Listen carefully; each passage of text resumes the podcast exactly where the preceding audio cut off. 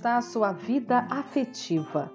Olá, bom dia. Que a paz de Jesus invada os nossos corações nesse instante.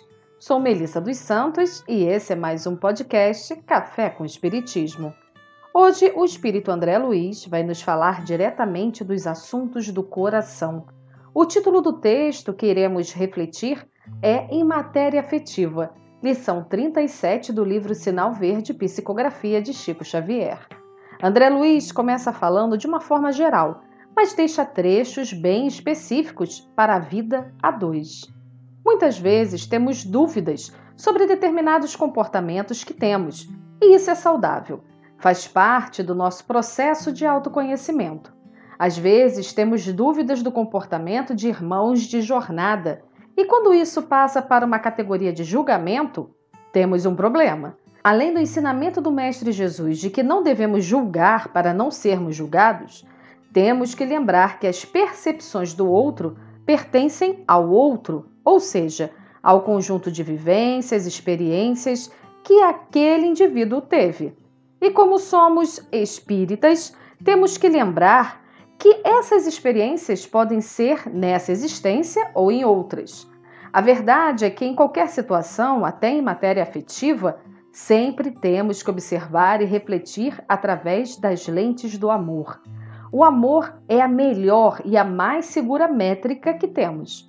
O amor, na essência, aquele que, como disse o apóstolo Paulo na belíssima carta aos Coríntios, o amor paciente, bondoso, que não sente inveja, que não se vangloria ou se orgulha.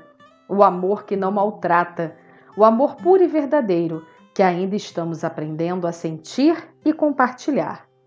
Dito isso, vamos ao texto de André Luiz. E o mentor diz assim: Sempre é forçoso muito cuidado no trato com os problemas afetivos dos outros porque muitas vezes os outros nem de leve pensam naquilo que possamos pensar. Os espíritos adultos sabem que, por enquanto, na Terra, ninguém pode, em sã consciência, traçar a fronteira entre a normalidade e a anormalidade nas questões afetivas de sentido profundo. Os pregadores de moral rigorista em assuntos do amor raramente não caem nas situações que condenam.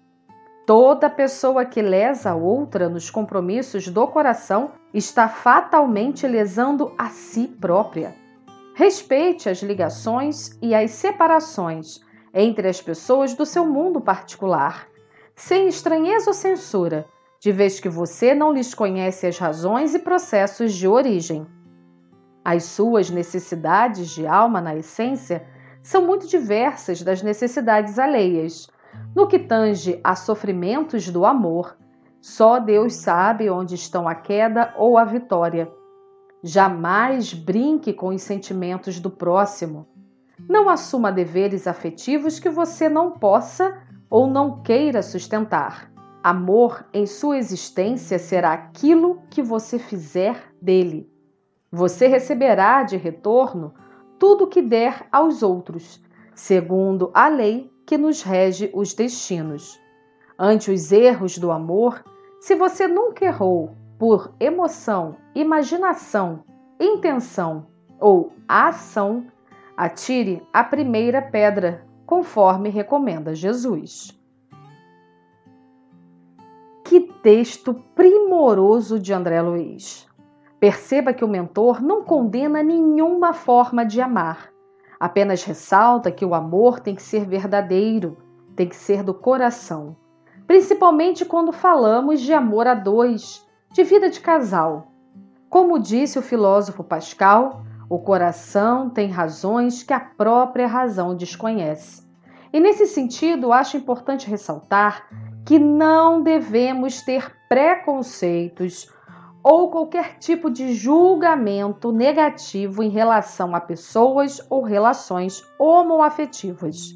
Deus, na sua infinita sabedoria, nos fez diferentes. Cada um de nós é único, cada um de nós é um espírito, e acreditem, sem sexo, porque espírito não tem sexo. As nossas manifestações sexuais nessa existência são de acordo com as nossas vivências e ou com o que temos que viver No jardim de Deus, a beleza está na diversidade das flores. Cada uma tem seu perfume, sua cor, seu estilo. No livro Vida e Sexo, Emmanuel, através da psicografia de Chico Xavier, deixa isso claro. Ele diz: a coletividade humana aprenderá gradativamente a compreender que os conceitos de normalidade e de anormalidade deixam a desejar quando se trate simplesmente de sinais morfológicos, para se erguerem como agentes mais elevados de definição da dignidade humana, de vez que a individualidade em si exalta a vida comunitária pelo próprio comportamento na sustentação do bem de todos, ou a deprime pelo mal que causa com a parte que assume no jogo da delinquência. Em outras palavras, não importa a sexualidade da pessoa ou como ela se enxerga e quer ser vista pelos demais. Acima de tudo, da nossa aparência física e ou da nossa sexualidade, está o bem que fazemos, a pessoa digna que somos, o nosso crescimento espiritual e como colaboramos para um mundo melhor. É aquela máxima que diz que o importante não é o formato do frasco do perfume, mas o que ele traz na essência. No mais, em matéria afetiva em geral, principalmente nas horas de desafio, seja na família, comunidade, amigos, casa espíritas, na humanidade. Fiquemos também com as palavras de Emmanuel no livro Material de Construção, que diz: Ama a quem vai contigo nas estradas do tempo.